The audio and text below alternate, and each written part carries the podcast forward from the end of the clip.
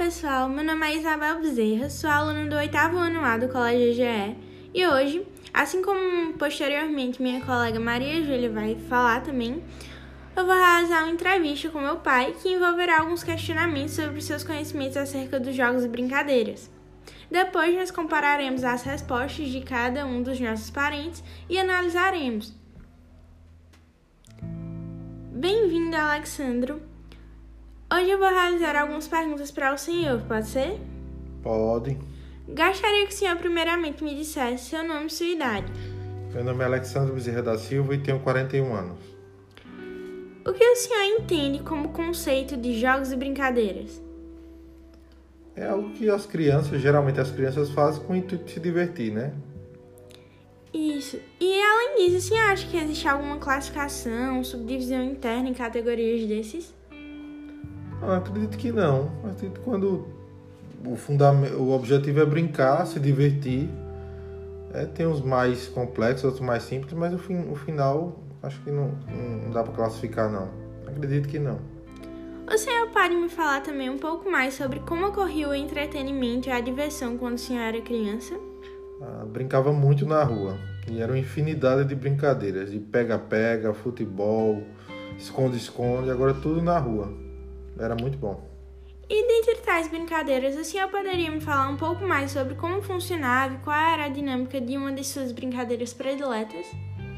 Acho que eu gostava mais de esconde-esconde, né? Na rua era bom, porque a dinâmica era enquanto uma pessoa, um do, do, dos amigos, ficava aguardando os outros se esconderem, no prazo de tempo, os outros se escondiam e ele ia procurar, né? O primeiro a ser encontrado seria o próximo a procurar. Senhor mencionou, por exemplo, o esconde-esconde, o senhor acha que existe alguma diferenciação, por exemplo, de como a brincadeira é chamada em outras localidades? Por exemplo, em Pernambuco nós chamamos o esconde-esconde de esconde-esconde, mas na Paraíba o senhor acha que isso se mantém? Eu não tenho conhecimento não, mas sempre muda, né? Cada lugar chama com o nome.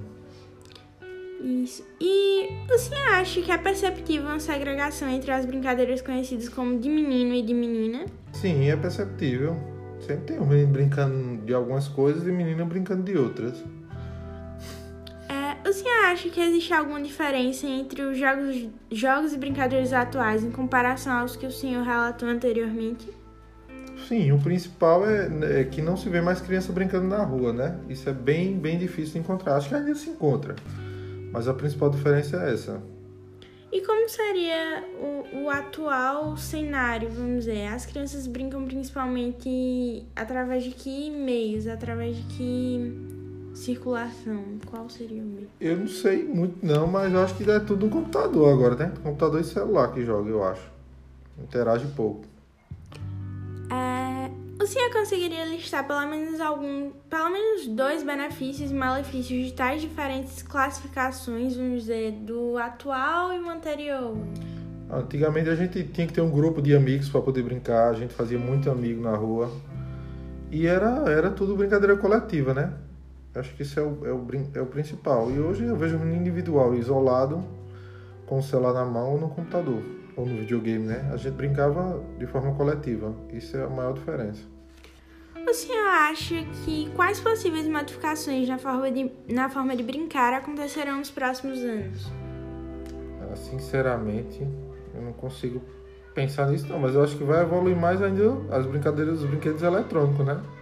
O videogame vai ficar mais real e vai cada vez reduzir mais aí a garotada. Acha que as grandes empresas como, vamos dizer, a Estrela e diversas outras marcas de brinquedo elas estão perdendo espaço em relação aos eletrônicos atualmente? Com certeza, um bocado já quebraram, já faliram. É, e em relação à geração anterior à sua, como por exemplo sua mãe, é, acha que houve uma mudança muito grande em relação à sua geração e à dela?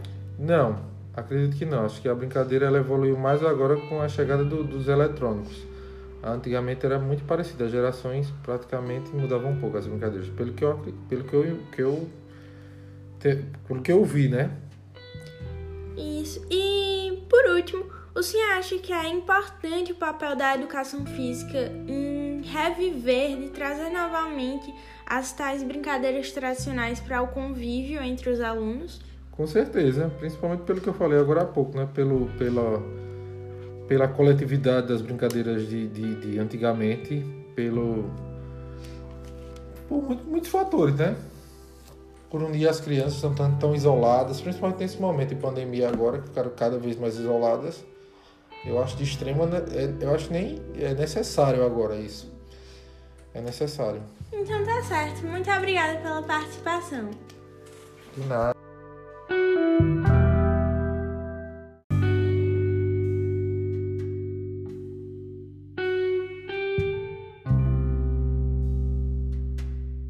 Pessoal, meu nome é Maria Júlia Cordeiro Pacheco, sou aluna do oitavo ano A do Colégio GGE e hoje, assim como minha colega Isabel, irei realizar uma entrevista com minha mãe que envolverá alguns questionamentos sobre os seus conhecimentos acerca dos jogos e brincadeiras. Bem-vinda, Sibeli. Hoje vou realizar algumas perguntas para a senhora. Pode ser, mãe? Gostaria que a senhora primeiramente me dissesse seu nome e sua idade. Cíntia Sibeli Cordeiro Pacheco, tenho 41 anos. O que a senhora entende como conceito de jogos e brincadeiras? Brincadeiras são é, tudo aquilo que a gente se diverte, que é leve, né? que de certa forma tem competição, mas não, não competições é, tão ríspidas com questão financeira. Já jogos hoje em dia a gente tem como profissão. Né? A gente tem jogadores que são milionários, a gente tem várias pessoas que têm hoje o jogo como um esporte, uma questão financeira, uma profissão. Além disso, a senhora acha que existem algumas classificações ou subdivisões internas em categorias? Tem, claro que tem. A senhora poderia me falar um pouco mais sobre como ocorria o entretenimento e diversão quando a senhora era criança? Era a melhor época, foi a melhor época de minha vida, né? A gente tinha o o prazer e podia brincar na rua. Então a gente não tinha medo de ficar até tarde, os pais da gente deixavam. E a gente brincava de várias coisas. A gente chorava para ir para casa, porque era muito, muito saudável. E foi a melhor época de minha vida. Dentre tais brincadeiras, a senhora pode me falar um pouco mais sobre como funcionava e qual era a dinâmica da sua brincadeira predileta? Acho que é a pergunta mais difícil que foi feita até agora, porque eu amava todas. É, a gente tinha barra bandeira, onde tinha um, obstáculo que a gente tinha que pegar. E aí é, a gente tinha que passar por todos para buscar isso. Então tinha também menina pega menino, que aí todo mundo, isso era às vezes na escola, que todo mundo corria para dentro do banheiro. E aí falava o nome de alguém assustador e saía todo mundo correndo e gritando. E eram brincadeiras saudáveis, sem nenhuma má intenção. A senhora acha que é perceptível uma segregação entre as brincadeiras conhecidas como de menino e de menina? Não, não tinha. É, antigamente não. Hoje é mais nítido isso. Mas antigamente podia ser tudo junto. Eram todos amigos, não tinha essa questão de sexo, não. A senhora acha que existe alguma diferença entre os jogos e brincadeiras atuais em comparação aos que a senhora relatou anteriormente? Tem a diferença a questão da modernidade, né? E também da agressividade, às vezes. Antigamente, se alguém machucava alguém sem querer, se pediam desculpa e estava tudo certo. Hoje já tem a questão da raiva, né? Que é, acho que não conseguem controlar mais. Ninguém pode tocar em mim, eu quem mando.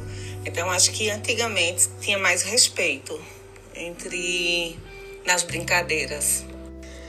A senhora conseguiria listar pelo menos dois benefícios e malefícios de tais diferentes classificações de jogos e brincadeiras?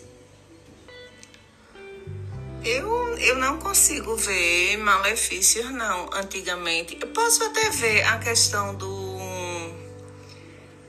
da simplicidade, acho que era um benefício. Era tudo muito simples. A gente brincava com o que tem e era feliz com o que tem. Hoje, o malefício é a competitividade. Precisa ganhar, não sabe perder, a rivalidade. Eu acho que isso. E o benefício entre os dois sempre é a saúde, né? A senhora acha que quais possíveis modificações na forma de brincar acontecerão nos próximos anos? Eu acho que as pessoas hoje, principalmente as crianças, estão buscando cada vez menos o esporte. Isso é preocupante. Espero que isso mude, porque o celular vem atrapalhando muito com que as pessoas fiquem mais trancadas. A senhora acha que as grandes empresas como Estrela e diversas outras marcas de brinquedos estão perdendo espaço em relação aos eletrônicos? Com certeza. Infelizmente, o celular, os jogos, os iPhones, iPads, os computadores estão ganhando essa batalha disparadamente. É uma pena. Em relação à geração anterior à sua, a senhora acha que houve uma mudança muito grande em relação às brincadeiras? Não, acho que não, porque até porque não se tinha tantos meios eletrônicos, nem tinha, né? Então, não, é, minha mãe conversa e diz como eram as brincadeiras e quando se comparam eram muito parecidas. A senhora acha importante a educação física escolar de despertar esse meio para os jogos e brincadeiras parecido com as de antigamente? Eu acho, eu, eu só não concordo muito, é, porque antigamente também nas escolas a gente não pagava mensalidades para se ter uma aula esportiva, como um vôlei, um futebol, uma natação, então estava tudo incluso. Hoje não, né? Infelizmente, se tem ainda escolas que não cobram, mas a maioria. Então, hoje o estudo não é, não é barato. E aí tudo vem a agregar e também a fazer com que as pessoas procurem menos, porque o custo de, alto, de vida fica mais alto. Muito obrigada pela participação da senhora. Por nada, foi um grande prazer em falar um pouco de, de uma coisa que é essencial em nossa vida, o esporte. Então, gente, minha entrevista com minha mãe ficou por aqui. Eu espero muito que vocês tenham gostado. E ela falou um pouco sobre os jogos e brincadeiras da época dela em comparação aos de hoje em dia.